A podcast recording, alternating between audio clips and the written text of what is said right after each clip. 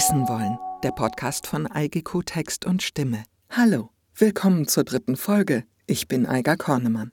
In den vergangenen Monaten habe ich meine digitale Werkstatt aufgebaut. Ich habe die Hörspielfassung des Romans Kalukain von Karin Boye erarbeitet und habe festgestellt, dass ich immer weiter in meinen Kopf gewandert bin. Erdig geht anders. Zum Glück arbeiten alle KünstlerInnen unterschiedlich. Malerinnen arbeiten erdig. Ich muss unbedingt mit einer Malerin sprechen. Und weil sie nicht alle kennen können, obwohl alle sie kennen sollten, habe ich die Bielefelder Malerin Gisela Weschle einfach gefragt, wer bist du? Ui, das ist aber eine Wummerfrage. Bei 70 Jahren, fast 70 Jahren, was haben die aus mir gemacht?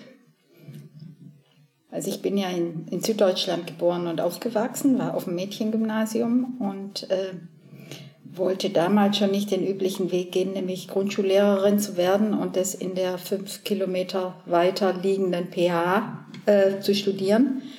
Und bin äh, nach Köln gegangen und habe aber da doch dann an der PH eine Ausbildung zur Lehrerin gemacht, immer mit der Vorstellung, ich stehe nie vor einer Klasse, mir fällt endlich mal ein, was ich machen möchte. Und äh, irgendwann stand ich dann als Referendarin vor einer Klasse, erstes Schuljahr, Kunstunterricht, weil ich unter anderem auch Kunst studiert habe. Und äh, mein Lehrerinnenleben hat angefangen. Allerdings nicht in Köln, sondern äh, äh, in Aalen. Ich war inzwischen nach Bielefeld gezogen, das war 76. Und äh, habe mein Referendariat in Aalen gemacht und war dann 13 Jahre Lehrerin an der Laborschule. Und über meinen Kunstunterricht habe ich so festgestellt, dass ich eigentlich selber gerne mehr Kunst machen würde. Ich habe nämlich ein typisches 70er-Jahre-Studium hinter mir. Ich habe fast nur Politik gemacht und äh, eigentlich eher theoretisch, zumindest kunsttheoretisch studiert und nicht praktisch. Und äh, habe mich dann als Lehrerin zwei Jahre beurlauben lassen und äh, habe mir da die Grundlagen über alle möglichen Kurse angeeignet von Porträtzeichnen und äh, Umgang mit Acrylfarbe äh, und Maltechniken und so. Und bin dann wieder in die Schule zurück und das hat sich aber herausgestellt, das ist inzwischen irgendwie doch nicht mehr mein Ort gewesen. Und ähm, habe mich dann entschieden, äh, aus der Schule rauszugehen, als Beamtin zu kündigen. Mein Beamt, also kündigen kann man da ja nicht, da muss man ja darum bitten, einen Antrag zu stellen, entlassen zu werden. Und bin jetzt seit äh, über 30 Jahren Malerin, freiberuflich. Ähm, mache seit ähm, 1996, biete ich Malereikurse an, freie Malerei und äh, habe dazwischen auch über fast zehn Jahre einen Lehrauftrag an der Uni gehabt, weil es geht ja auch darum, wie finanziere ich mich. Und ich habe irgendwann äh, für mich festgelegt, ich möchte in meiner Kunst so frei sein, dass ich mich nicht nach Verkaufsinteressen richten muss. Ich verdiene mein Geld über meine Kurse und äh, schaffe mir dadurch nochmal einen größeren Freiraum im Bereich Malerei. Und du ja. machst viele Ausstellungen, ne? Ja, seit ich, seit, äh, seit ich quasi gestartet bin, seit 91, sind auch jetzt 30 Jahre. Ja. Herzlichen Glückwunsch. Ja, vielen Dank. Aber ich merke, ich werde ein bisschen ausstellungsmüde. Ausstellungsmüde, warum? Ja. Äh, oder ja. inwiefern? Ausstellungen sind anstrengend, mhm. sind sehr anstrengend für mich. Äh, das ist jetzt nicht so der Tanzboden, auf dem ich am liebsten tanze. Ähm, und ähm,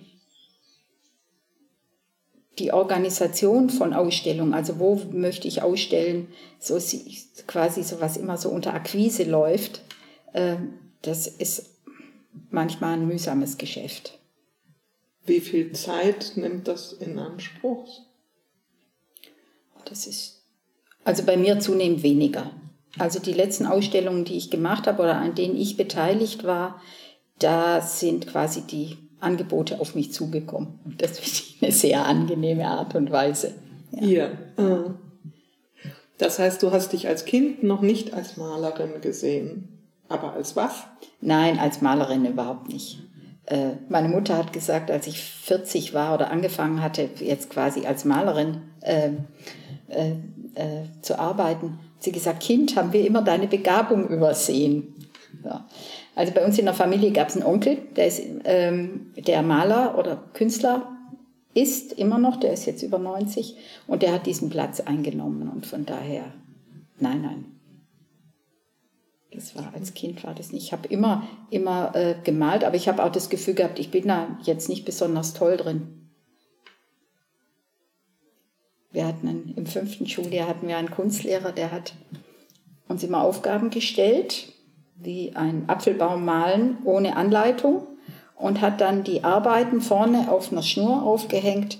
Die sehr gut waren, kamen rechts hin, die ganz schlecht waren links und dann gab es einen großen Mittelteil und da hing ich immer im Mittelteil bis schlecht. So. Also mein, durch diesen Kunstunterricht ist zumindest mein, kann man so sagen, mein Vertrauen in meine kreativen Fähigkeiten nicht gestärkt worden. Kannst du dich noch erinnern, wie sich der Point of No Return angefühlt hat, als du gesagt hast, so jetzt mache ich Vollzeit Malerei, meine Kunst? Ja, das war, war bei mir ein bisschen heftig. Ich habe auf dem Weg zur Schule einen Unfall gebaut, an dem ich selber schuld war. Habe ich ein Auto übersehen. Ist niemand was passiert, aber bei mir ist irgendwie innerlich so ein Gerüst zusammengebrochen. Und ab da war es mir einfach nicht mehr möglich, gut in der Schule zu arbeiten. Also es war ich habe auf einer anderen Ebene als im Kopf entschieden, äh, es ist genug. Und ich habe seitdem auch kaum mehr mit Kindern gearbeitet. Also meine Kurse beziehen sich eigentlich immer auf Erwachsene und auf junge Menschen wie an der Uni, auf Studierende. Ja. ja. Jetzt bist du schon so lange selbstständig, musst dich komplett selbst organisieren. Hast du ein Gerüst, so, ich gehe arbeiten von 10 bis 16 Uhr oder wie machst du das? Also ich habe insofern ein Gerüst, als ich äh, eigentlich äh, jeden Tag arbeite. Jetzt so äh, in letzter Zeit hat es ein bisschen abgenommen, da haben irgendwie die privaten äh, Vergnügungen mehr Raum. Und ich habe angefangen zum Beispiel zu, ne, zuerst meine Reisen zu planen und meinen Urlaub zu planen und dann die Kurse, Kurstermine zu planen und nicht, wie ich es äh, fast 30 Jahre gemacht habe, umgekehrt. Ähm, also da schichtet sich was um, aber im Grunde äh, gehe ich jeden Tag zur Arbeit. Haben sich die Themen, für die du brennst, im Laufe der Jahre verändert? Ja, sehr. Also ich bin ja äh, äh, erstmal vom, vom abbildenden Arbeiten ähm, gekommen und ähm, habe dann angefangen, meine Arbeiten ähm, nicht zu abstrahieren, sondern mein, ein großes Thema war zum Beispiel Symbole. Also die, den Kern, eher den Kern von, äh, mich mit dem Kern von dem zu beschäftigen, was ich abbilde.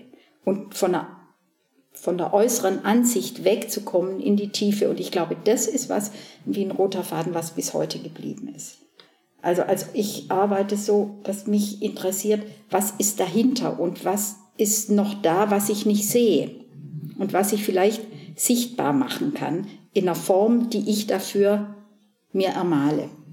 Suchst du da die Verunsicherung? Bei mir oder?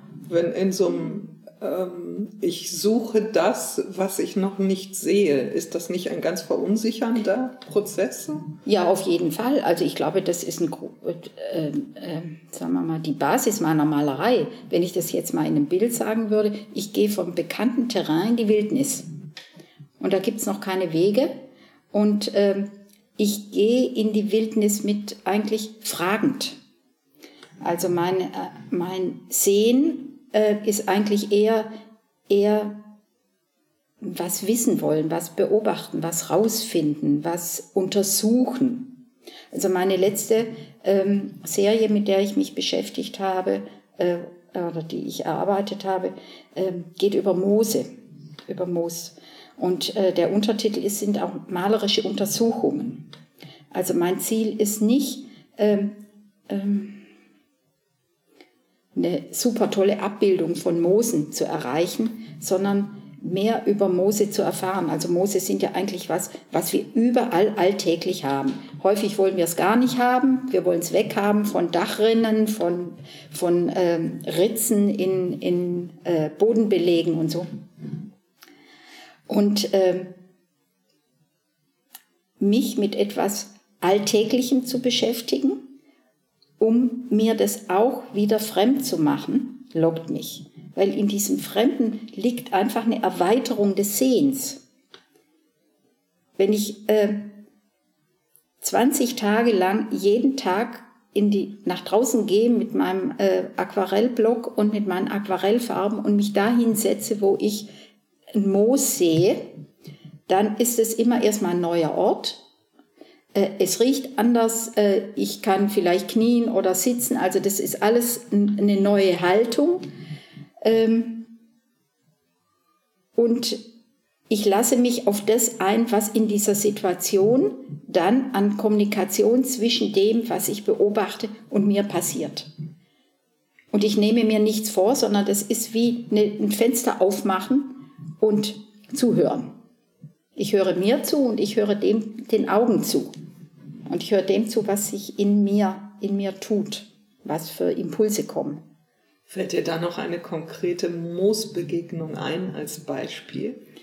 Ja, das ist äh, auf einem auf Spaziergang Richtung Schildische, äh, hinterm Meierteich ist so, ein, ein so ein, äh, eine Art Graben und die Seiten, der, der betoniert ist und glaube ich unbetoniert ist. Und die Seiten sind mit Moos bewachsen. Das Wasser ist usselig, es liegt Dreck rum, aber das Moos war wunderschön. Und ich habe mich dann dahin irgendwie mit, ich habe immer eine Unterlage dabei gehabt, auf die ich mich auch setzen konnte. Und äh, dann habe ich mich also dahin gesetzt und als ich dann angefangen habe, war es egal. Also war nicht egal, sondern es, die Wertung ist weggegangen des Ortes. Es war nicht mehr, oh, da mag ich gar nicht sein, sondern jetzt bin ich hier und was sehe ich, was rieche ich, was fühle ich und was mache ich? Welche Farben wähle ich aus und welche Bewegung wähle ich aus und welche Wörter fallen mir dazu ein, dass ich das aufschreibe? Das geht dann vielleicht so zehn Minuten und dann ist wieder gut. Es ist ein bisschen so wie das Gehen auch bei dem ich das mache. Es reiht sich so eine, ein Eindruck an den anderen. Und ich glaube, das habe ich neulich erst gedacht. Ich glaube, das ist auch ein Grund, warum ich ganz viel in Serien arbeite. Also nicht in einem Bild, wo alles drin sein soll, sondern eher 10, 15, 20 Mal immer wieder mich dem äh, zuwenden, womit ich mich gerade beschäftige. Und im Moment waren das Moose. Es kann aber auch sein, wie auf dem Jakobsweg, dass ich den Horizont achtmal am Tag zeichne oder in Island äh, äh, mich mit den äh, leuchtenden Farben beschäftige, die innerhalb dieses vielen äh, Graus und Schwarz und, und äh, äh, felsigen zu finden sind. Bei Island hattest du die Idee schon vorher. Du gehst, äh, du reist dahin, um die Farben zu porträtieren, richtig? Nein, so ist es nicht. Ich starte mich im Atelier mit Material aus. Also äh, welches ohne zu wissen, ohne zu wissen, was ich da mache, das kann ich ja noch gar nicht wissen, weil das ist ja was, was erst in mir entsteht an dem Ort. Also ich starte mich aus. Es ist immer ein bisschen zwischen möglichst äh, reisefähig also wenig, aber nicht, dass ich mich einschränke, obwohl ich auch festgestellt habe, ich habe schon mal Weiß vergessen und das ging. In dem Ferienhaus, in dem wir waren, gab es Kreide und dann, damit konnte ich dann auch arbeiten. Also ich starte mich aus und dann, ähm, wenn ich dann unterwegs bin, höre ich mir zu und irgendwann kommt ein Impuls, den ich aufgreife und äh, das dann mache. Es ist natürlich so, dass ich inzwischen auch so einen Erfahrungsschatz habe. Und ich weiß, wenn ich auf Reisen bin, ähm, dass ich immer irgendwie Bodenkontakt brauche. Also ist bei den Moosen letztendlich auch so. Also selbst wenn ich nicht auf Reisen bin. Ich brauche, wenn ich, äh, wenn ich draußen arbeite, brauche ich Bodenkontakt. Ich muss mich hinknien, ich muss mich hinsetzen, ich muss das fühlen, ich muss den Untergrund irgendwie wahrnehmen können. Äh, auf meiner Reise nach Namibia habe ich zum Beispiel ganz dünnes Papier auf den Boden gelegt, an jedem Ort, an dem wir irgendwie waren, und habe ähm, Linien auf diesem Papier gezeichnet und die waren natürlich nur waren unterschiedlich durch den Untergrund. Also die Steine haben irgendwie was gebremst oder es war was ganz Glattes und ich konnte gerade Linien machen. Also ich habe den nicht abgepauscht, sondern ich habe mich auf diesem Untergrund grafisch bewegt. Und dann ist so ein, sind so lange grafische Fahnen entstanden dadurch. Äh, das sind also meine Arbeiten, die ich draußen mache, sind häufig Protokolle meiner Kommunikation mit Orten oder mit bestimmten Eigenschaften von Orten. Das hört sich für mich jetzt gerade so an, ganz große innere Welt übersetzt sich auf das, was da ist und dann zeigst du es irgendwann. Wie, über, wie viel überträgt sich überhaupt von dem, was dir das bedeutet, was in diesem Prozess da passiert ist an den Betrachter? Ähm, es ist oft so, dass ich dazu dann zu Hause oder in der Ferienwohnung, also stationär, ähm, parallel dazu arbeite.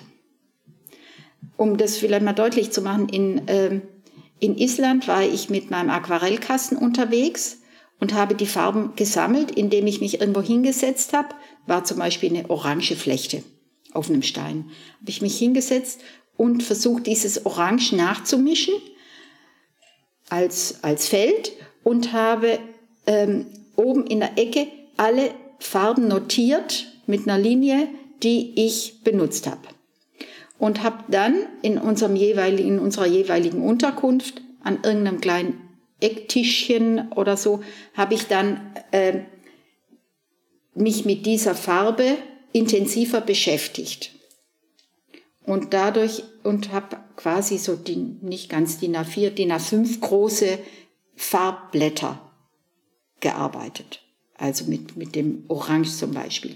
Weil es ist ja, Orange ist ja nicht, äh, äh, die Flechte ist ja nicht an allen Stellen gleich orange.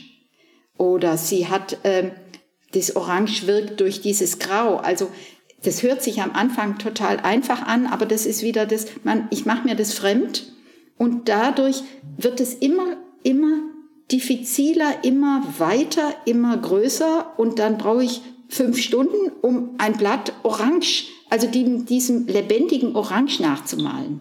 So. Mhm. Und das ist dann der Über, quasi der Übertrag. Und entstanden ist jetzt, um bei diesem Beispiel zu bleiben, eine Serie von vielleicht 40 Farbblättern, die ich dann in zwei Linien untereinander als Island-Tagebuch gezeigt habe. Was äh, kriegst du Resonanz dafür? Haben dir Menschen erzählt, wie diese Bilder auf sie gewirkt haben?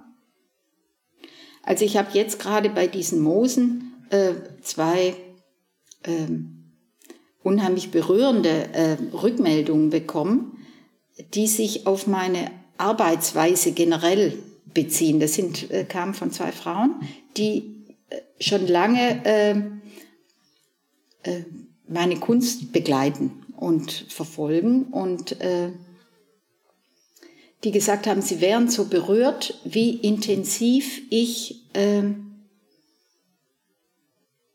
mich mit mit Dingen oder mit, mit Natur beschäftige, ähm, das wären für sie richtige Trostbilder. Weil das in der heutigen Zeit häufig ähm, durch dieses Tempo und auch durch diese Sensationsgier, ähm, äh, dass alles immer doch toller, größer, neuer, weiter, äh, prächtiger sein sollte, ähm, so dem so ein bisschen so entgegensteht. Also eher was, was verlangsamend ist. Hingucken, wahrnehmen, sich Zeit geben, auch das, ähm, scheinbar Unauffällige in Blick nehmen und ähm, auch zulassen, dass die Dinge nicht immer nur schön sein, sich als schön entwickeln müssen, sondern genauso gut auch mal spitz sein können oder, oder, oder verschmiert oder unklar oder auch nicht gelungen. Weil in der Serie gibt's immer Bilder, die als Einzelne nicht jetzt so aussagekräftig sind, aber in der Serie sind die total wichtig. Das ist wie in unserem Leben auch. Wenn wir immer nur Sonntag hätten, das wäre furchtbar. es gibt natürlich auch andere Reaktionen. Also ich habe jetzt gerade bei dieser Ausstellung auch mitgekriegt, dass jemand davor stand und sagte, damit kann ich überhaupt nichts anfangen. Solche Reaktionen gibt es natürlich auch und das ist auch völlig legitim. So, ich bin auch nicht mit allen Menschen befreundet. So. Hm. Das ist ja schon eine spezielle Art der, der Arbeit. Ja, das hat man bei den abstrakten Dingen wahrscheinlich sowieso öfter, dass Leute davor stehen und sagen, verstehe ich nicht. Ja. Und das muss dann ja auch nicht. Nee, das muss auch nicht. Andererseits nein, umso nein, mehr. nein, nein. Mhm. Kommt es vor, dass du in der Begegnung mit einem Moos zum Beispiel haderst oder in einen Streit gerätst? Ja, ja. Also ich habe bei dieser Serie äh, unter anderem drei äh, große Arbeiten malerische Arbeiten gemacht und also zwei erstmal und war eigentlich mit den zweien ganz zufrieden und dachte, das reicht. Und irgendwie äh, habe ich dann doch noch eine dritte Arbeit angefangen und an der habe ich zwei Monate gemalt und ich bin einfach nicht weitergekommen. Und dann, das war gegen Weihnachten und dann habe ich gedacht, so, du machst jetzt so viel Auflösung in dem Bild, dass du im neuen Jahr neu starten kannst und habe dann zwei Drittel dessen, was ich mühsam in, in, an Farbe aufgetragen habe in diesen zwei Monaten, habe ich also weiß übermalt. Und dann habe ich äh, frohgemut nach ähm, äh, im neuen, neuen Jahr wieder angefangen und ich merkte, ich komme in die gleiche, in den gleichen Trott rein, wieder mit Farbe. Und dann habe ich mich entschlossen, alles weiß zu machen und das aufzugeben. Und dann hatte ich zwischendurch mal, manchmal sind Pausen ganz gut bei solchen Prozessen. Vielleicht kennst du das auch. Ähm, bin ich irgendwann morgens ins Atelier gekommen und habe gedacht, du machst jetzt mal, auf was du Lust hast. Und dann Bleistift genommen und habe da draus quasi die letzte Schicht ist jetzt eine grafische Schicht. So. Also es war ein Kampf, sagen wir mal so. Das war nicht so sehr, also ich habe viel mit mir auch gehadert, dass es oder mit der Situation auch gehadert, dass sich nichts zeigte, was mich irgendwie äh, zufriedengestellt hat und die beiden anderen Mose, die es gab, ja auch nicht zufriedengestellt hat, weil es irgendwie nicht dazu passte, die nachgeahmt hat oder sowas. Und ähm, ich war dann total glücklich, als es sich gelöst hat und man ahnt vielleicht, was da ein bisschen, dass da noch Farbe drunter liegt, aber eigentlich war es eher im, lag die Lösung im Aufgeben und nicht im Festhalten. Woran merkst du, dass ein Bild fertig ist? Wenn es selbstständig ist. Wenn es ohne mich zurechtkommt. ah ja, okay. Das sagt dir noch gar nichts, ne? Oder? Doch, doch, das sagt mir was. Also ich habe ja auch diesen Moment, wo ähm, wo ich weiß, so jetzt ist gut, jetzt ist der Text fertig. Aber natürlich ist die Versuchung bei mir immer da, wenn ich zwei, drei Tage später drauf gucke, ah komm, also hier könntest du noch und da könntest du noch. Und ich habe immer das Gefühl, dass Malerinnen da entschiedener sind. Nein, nein, also die, die Phasen kenne ich auch. Und es kommt, also so, dass ich denke, da könnte noch ein bisschen mehr, das könnte noch ein bisschen heller und das könnte noch ein bisschen so. Ähm, wenn ich ach, wenn ich schaffe, achtsam zu bleiben, merke ich auch, dass das dann häufig eine Verschlechterung gibt. Und dann muss ich unbedingt aufhören. Ähm, beziehungsweise ich kenne natürlich auch Situationen, wo ich nicht aufgehört habe, weil es ist ja auch schön. Es fast fertig, man hat keine große Verantwortung mehr, sondern zupfelt immer nur noch so ein bisschen rum, als ob man schöner machen wollte. Und ich sage auch meinen Frauen in den Kursen immer, bitte nicht verschönern. Man sieht es, dass es gewollt ist und der Fluss ist raus und es stockt und es macht das Bild immer schlechter. Mhm. Nimmt dem Bild was raus. Ja. Mhm. Aber das sind einfach, es ist immer wieder, es gibt natürlich da kein Rezept. Das ist, Man muss immer wieder über Grenzen gehen, auch um zu merken, ah, da war eigentlich jetzt eine Grenze.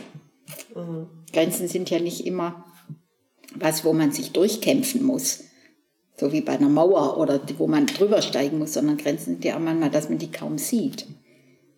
Man merkt es nur anschließend, wenn man irgendwo anders ist als vorher. Mhm. Kennst du die Angst vorm weißen Blatt? Nee, die kenne ich eigentlich nicht. Die kenne ich nicht. Weil ich ähm, ähm, mir von Anfang an gestattet habe, auch im Prozess überhaupt meine ähm, meine Ideen zu entwickeln. So. Also bei mir ist es so, dass ich eigentlich eher übers Tun zu meinen Ideen komme. Und von daher ist es andersrum ein weißes Blatt eigentlich so was wie ein offenes Feld, da darf ich jetzt erstmal alles drauf machen. Hm. Ähm, kommt es vor, dass du Schätzchen tatsächlich ausmusterst und sagst, nee, du bist nix? Und was machst du dann, wenn das vorkommt? Das Bild da zum Beispiel, da ist ein anderes Bild drunter, das ich von, weiß ich auch nicht, 91er Jahren für eine Ausstellung, für eine Auftrags-, also als Auftragsarbeit gemacht habe und äh, irgendwie habe ich, hat das Bild nicht gehalten. Also so, das hat mein, das hat mich nicht mehr angesprochen. Und äh, es gibt Arbeiten, die ich dann abgespannt habe und aufgerollt habe oder auch auseinandergeschnitten habe. Aber bei dem Bild war das jetzt so, dass ich äh, gedacht habe, das war ein bisschen während der Corona-Zeit, dass ich mich mit dem Thema Weite beschäftigt habe.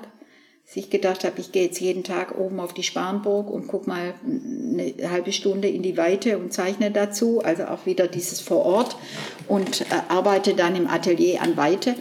Und äh, die Arbeit, die da drunter liegt, war so eine, ähm, da war die Basis so eine archäologische ähm, äh, Stätte, die vom Flugzeug aus aufgenommen worden ist, also so aus der Vogelperspektive, wo auch hier schon ein bisschen Weite drin liegt, aber wo sehr viel Struktur da ist und eigentlich ähm, auch ähm, äh, eine Begrenzung. Und dann habe ich gedacht, das ist vielleicht eine gute Kombination, jetzt mich auf dieser Basis mal äh, mit Weite zu beschäftigen und zu gucken, wie geht es? Also das ist auch eher eine malerische Frage gewesen. Wie, wie wirkt die alte Struktur jetzt bei meinen neuen malerischen Schritten mit? Redet die mit? Will ich die ganz verschwinden lassen? Äh, äh, und das fand ich einen ganz spannenden Prozess. Man ahnt an manchen Stellen noch, dass es so rot, braun, äh, dunkelmagenta war. Und es kann sein, dass du in 20 Jahren sagst, ah, da muss ich nochmal ran. Dann wird es aber ein anderes Bild. Also ich verbessere nicht äh, äh, Bilder, die ich gemacht habe, sondern wenn, dann ist es meine Basis und darauf entsteht was Neues. Ja. ja. Ah. Und ich denke, ich verkaufe ja nicht alle Bilder. Und äh, die Frage ist ja mal irgendwie, was passiert mit den ganzen Bildern? Und äh, bei mir ist es eher so, dass ich denke, ich möchte auch äh, meinen Fundus für mich benutzen können, für meine eigene malerische Arbeit. Was möchte ich übermalen? Was möchte ich irgendwie äh, in eine neue Arbeit überführen? Schmeißt du viel weg? Auch. Also viel nicht, aber auch. Es gibt auch, ich habe äh, ganz am Anfang meiner äh, malerischen, mein, meines malerischen Weges auf Holz gemalt. Und dann habe ich auch einige Bilder zersägt an einer, an einer Säge. Andreas, mein Mann, der war völlig entsetzt. Wie kannst du das machen? Ich habe auch schon welche auf der Deponie abgegeben. Also es ist so, es werden ja nicht alle Bilder so überzeugend. Also das, mhm. selbst Picasso, obwohl ich mich mit dem überhaupt nicht vergleichen will, der hat auch Bilder gemacht, die einfach nicht standhalten. Hm. Ähm, tauschst du dich viel mit anderen Menschen darüber aus, wenn du ein Thema hast? Musst du dann eher für dich sein oder gehst du raus und sprichst drüber? Also erstmal bin ich, erstmal bin ich für mich, weil ich äh, die Stimmen, die da in mir vielleicht mal erstmal leise anfangen und auch ein bisschen diffus sind, irgendwie äh, nicht übertönen will durch viel Eindrücke von außen. Ähm, bei den Moosen zum Beispiel habe ich aber auch angefangen, ähm, zu, mich zu informieren, ähm, was Moose eigentlich für Pflanzen sind. Außer dass ich äh, weiß, wo die wachsen oder so, habe ich da wenig Ahnung gehabt. Äh, das fand ich sehr spannend, weil das dann auch teilweise in, in, in Arbeiten eingeflossen ist.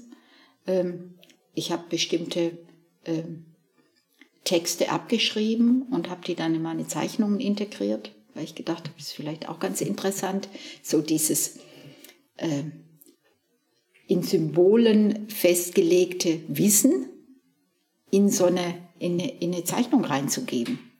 Und das erscheint dann als Bewegungsart. Ähm, ich glaube aber, dass das vielleicht auch eher nur für mich was Anregendes war.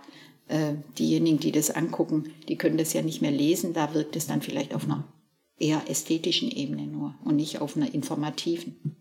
Bei den Moosen war das so, dass ich äh, immer auf den Spaziergängen, wenn ich mit Andreas war, haben wir natürlich viel darüber geredet und ich habe ihm auch erzählt und ähm, er musste ja immer wieder warten, wenn ich da irgendwie mich irgendwo niedergelassen habe. Ähm, nein, wer, nein, ich glaube, ich rede erst mit anderen Menschen darüber, wenn meine Arbeiten ihre eigene Form haben. Hm. Ja. Manchmal gibt es so, dass ich mal irgendwie was dazwischen zeige, äh, aber dann ist es auch immer schon in, einem, in, einem, ähm, in einer Form oder auf einer Ebene, wo ich denke, das ist jetzt, was ich vorher gesagt habe, selbstständig. Mhm. Mhm. Also ich, mich würde das, glaube ich, überfordern, wenn ich noch mit ähm, anderen Leuten ähm, über meine ähm, über meinen Prozess reden würde, wenn der noch stattfindet zwischen dem Thema und mir weil das ist eine, Kommunikation zwischen, zwischen dem, womit ich mich beschäftige und eine Kommunikation mit mir selber. Also das sind eigentlich schon, da bin ich schon völlig ausgelastet. Ich finde, das klingt unglaublich selbstbewusst. Also dieser Prozess braucht Zeit, der hat eine große Tiefe, ich kenne viele Leute, die würden an ihrem eigenen Hader zerschellen, bevor sie überhaupt angefangen haben. Hast du das auch irgendwann mal gehabt am Anfang? Du weißt, was ich meine? Ja, dass man sich selber Druck macht auch. Genau. Ja, ja, ja, natürlich. Also das kommt auch immer wieder vor. Aber durch meine, ich denke mir dadurch, dass ich äh, gelernt habe, ich habe nicht nur meinen Kopf, der vor was vorweg denkt und dann meine Hand, die das nachmacht, sondern ich habe auch äh, die Tätigkeit, die mir dann wieder eine Rückmeldung gibt, ähm, erleichtert es das Vorgehen enorm. Weil ich kann immer, wenn ich nicht weiter weiß, in die Handlung gehen. Mhm. Ich habe äh, vielleicht, äh, äh, zeigt es das nochmal ein bisschen, ich bin ja auch viel ähm, bei meinen Reisen zu Fuß unterwegs. Also quasi so, mache ja auch Fußreisen. Ähm, und ähm, habe neulich in einem Buch gelesen von einem ähm, ähm, Spaziergangswissenschaftler, der gesagt hat, er ergeht sich die Landschaft. Also erfahren ist so eine Sache, aber er ergeht sich die Landschaft. Und es ist immer eine Kommunikation, wenn er unterwegs ist. Die Kühe laufen zum Beispiel weg. Oder ähm, äh, Insekten kommen und stechen dich. Also es ist immer, oder du trittst auf eine Blume. Es ist immer, es ist immer ein Prozess und es passiert immer was. Und da ist eben mehr als nur der Kopf, sondern es ist der ganze Körper. Und es, ist, es geht eher vom Gehen aus, also von der körperlichen Tätigkeit. Und dann kommen die ganzen Wahrnehmungskanäle, ähm, die wir haben, die häufig gar nicht so, ähm, äh, die, ja, die immer zusammenwirken. Also ich glaube, Malerei ist nicht nur eine Augen, äh, Augensache, sondern da gehört einfach viel mehr dazu. Auch wenn man mit den Fingerspitzen malt oder, oder äh, jetzt bei meiner Arbeit, dass ich Dinge fühlen muss und riechen muss und das Wetter spüren muss und den, eine unangenehme Haltung habe und gestochen werde und die Haut juckt und lauter solche Sachen oder es regnet. Und das gehört irgendwie alles zu diesem Prozess dazu. Und wenn ich auf dieser Ebene bin, fällt die Wertung weg und damit fällt natürlich auch weg, dass ich mich schlecht mache oder dass ich meine Arbeit kritisch bewerte, sondern das ist Ergebnis dieser Situation. Was ich dann damit mache, inwieweit ich das zeige, das steht dann auf einem anderen Blatt. Aber dieses Tun und dieses, äh, ja, dieses er Ermalen, das ist was, äh, was mich eigentlich eher immer trägt. Mhm. Und was ich eher auf, versuche, auch auf andere Lebensbereiche, wo ich das nicht so gut kann, zu übertragen. Mhm. Ja. Würdest du sagen, dieses räumlich unterwegs sein ist ausschlaggebend für deine Arbeit?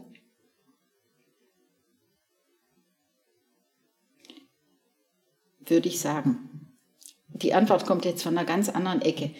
Ich habe hier ich habe heute überlegt, was äh, äh, mache ich mir an die Wände, damit ich diesen, diese Fragen, äh, damit ich Unterstützung von meinen Bildern kriege für diese Fragen.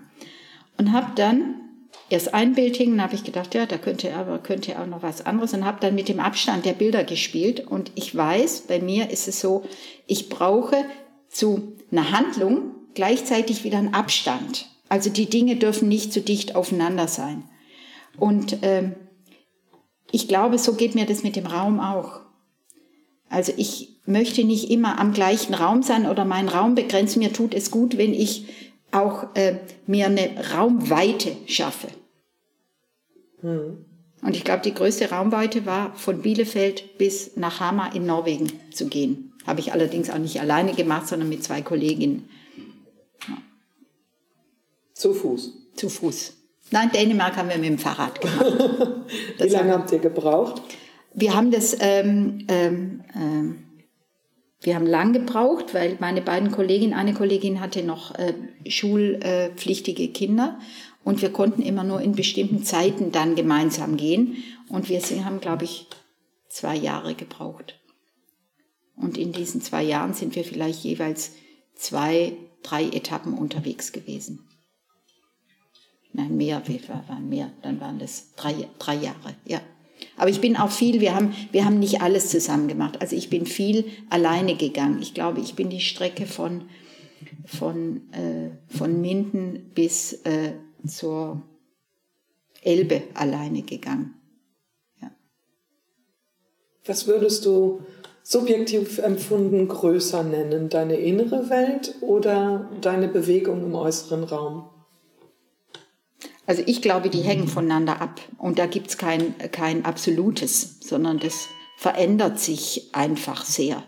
Manchmal ist es in mir ganz ruhig und, und klein und äh, manchmal ist es weit und groß. Also ich habe zum Beispiel bei Corona, das fällt mir jetzt dazu ein, bei Corona waren ja die Bewegungen sehr eingeschränkt auf unterschiedlichsten Ebenen. Und ich habe bei mir gemerkt, das war nämlich mein Beginn mit den Moosen, äh, ich bin draußen viel unterwegs gewesen. Das war quasi das, das Große. Und dann bin ich aber ähm, gar nicht ins Atelier gegangen, sondern habe mir bei mir in der Küche einen kleinen Tisch hingestellt und habe auch nicht mit viel Acrylfarbe gearbeitet, sondern mit meinem kleinen Aquarellkasten. Also ich habe mich sehr selber in meiner Arbeit sehr beschränkt und gemerkt, dieses, das war wie so ein so eine Verkleinerung meiner Welt oder so ein Rückzug auch. Das gibt ja, kann ja auch Schutz geben. Und äh,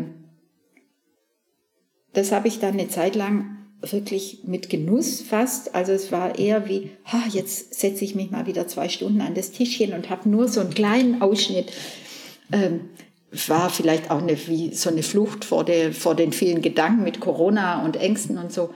Und ähm, habe das wirklich sehr genossen.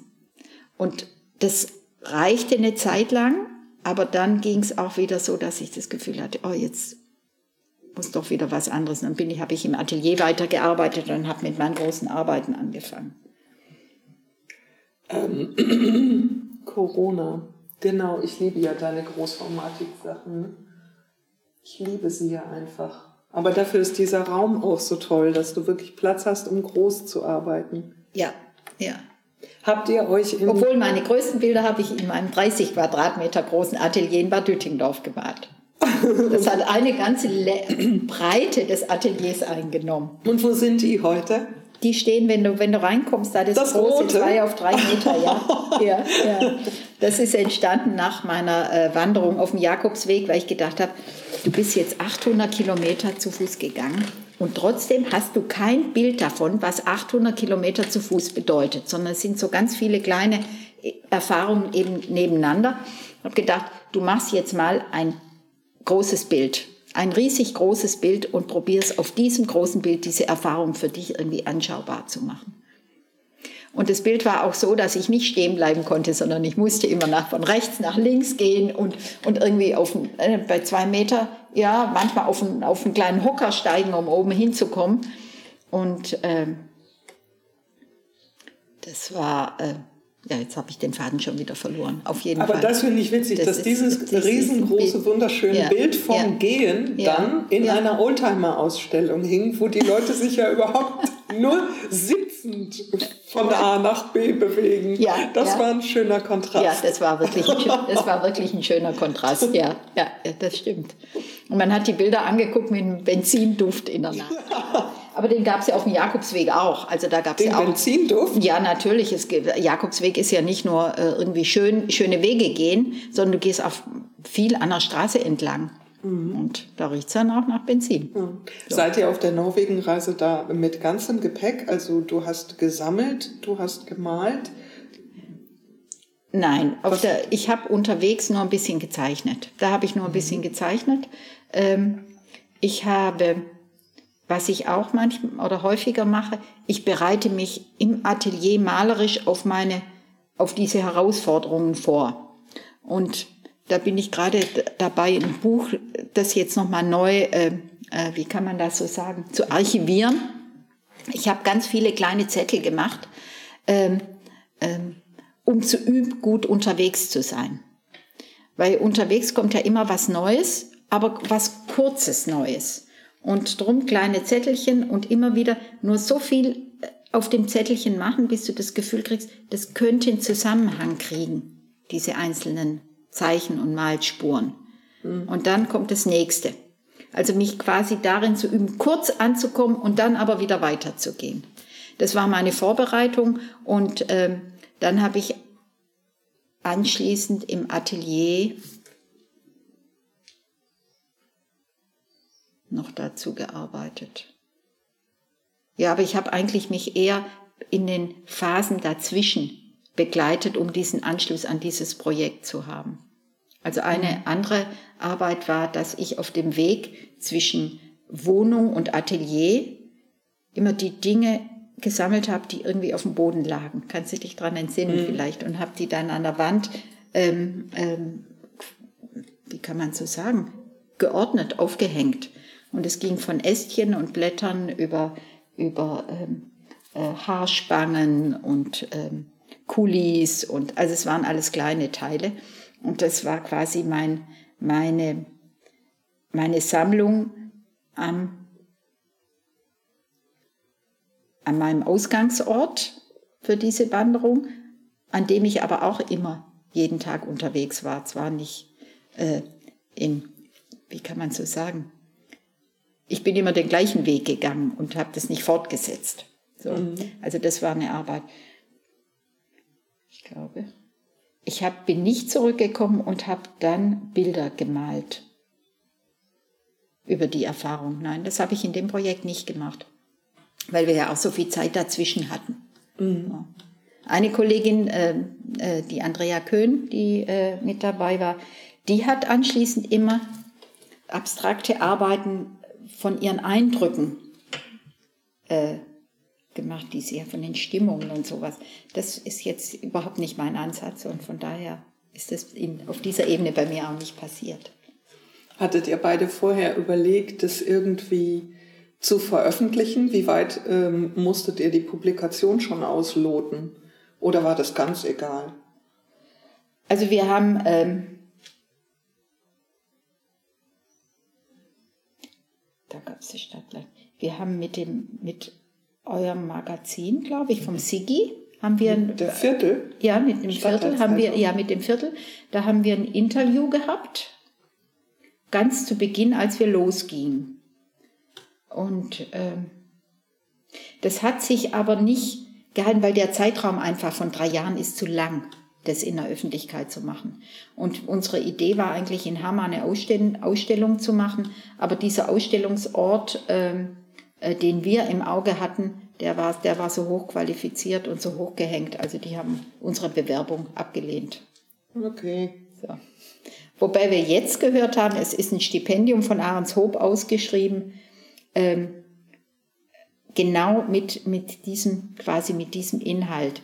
Ähm, in einer, in einer norwegischen Stadt anzukommen, ziemlich weit oben im Norden, durch eine langsame Anreise. Und das als quasi, das als künstlerische, künstlerisches Projekt. Habt ihr euch da beworben? Nein, wir haben es ja schon hinter uns. Also das ist jetzt gerade erst ausgeschrieben. Ah, das gibt's ja nicht. Ja, das ist verrückt. Ja. ja. Ist, ja.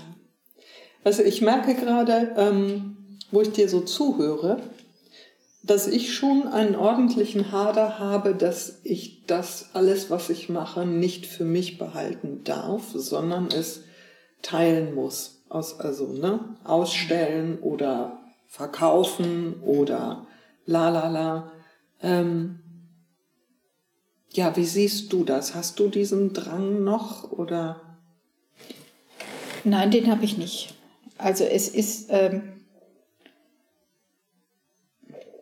eher so, dass ich denke, ich, es kommt ja immer was Neues an dem ich dann wieder. Ich habe eher Freude an, am, am Tun, also am, im, im Prozess. Ich genieße das natürlich sehr, aber ich genieße es auch, wenn ich irgendwo hinkomme und da hängt ein Bild von mir.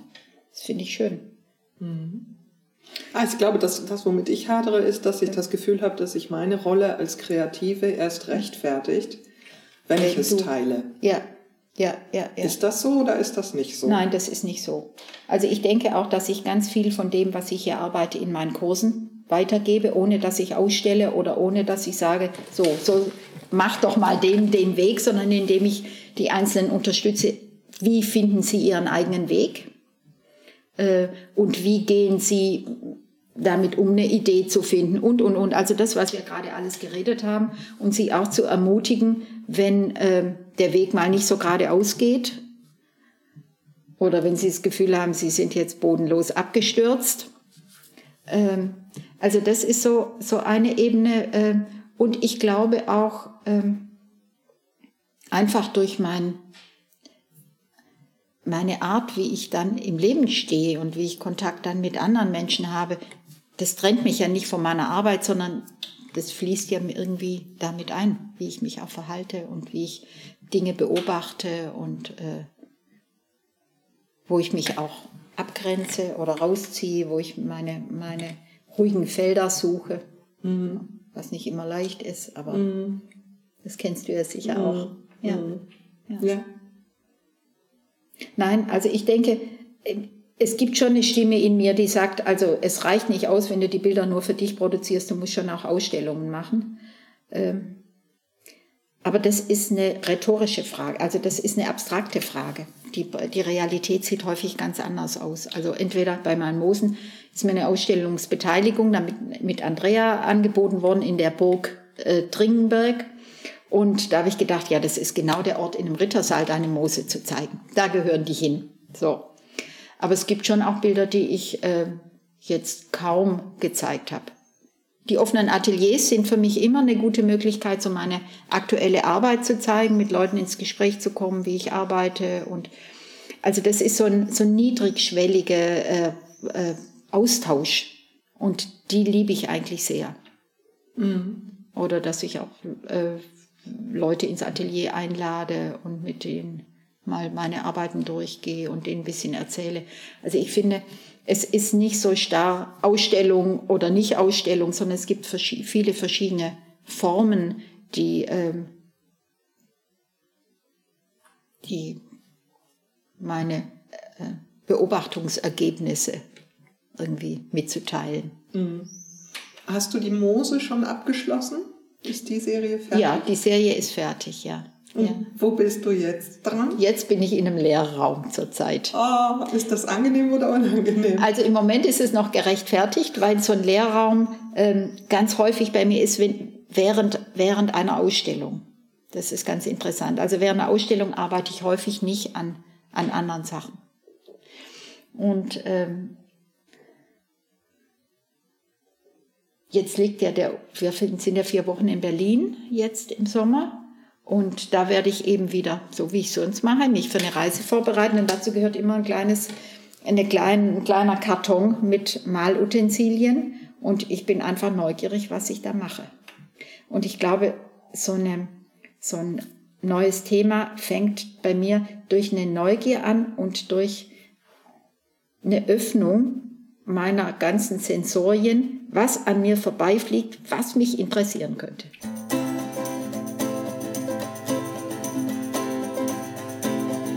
So wird's gemacht. Danke dir, liebe Gisela Weschle, für das erfrischende Gespräch. Informationen zu Gisela Weschles Arbeiten findet ihr wie immer in den Show Notes. Dank auch an die Menschen, die meine digitale Werkstatt und diesen Podcast ermöglichen. Zum Beispiel meine MäzenInnen C. Schmitz, Günther Kassing, Jennifer Manns, Katja Lange und Matthias Harre. Wenn du mich auch mit einem Steady-Abo unterstützen möchtest, herzlich willkommen. Du findest mich auf k.igco.de slash checkout. Das war's für heute. Bleibt neugierig und bis bald.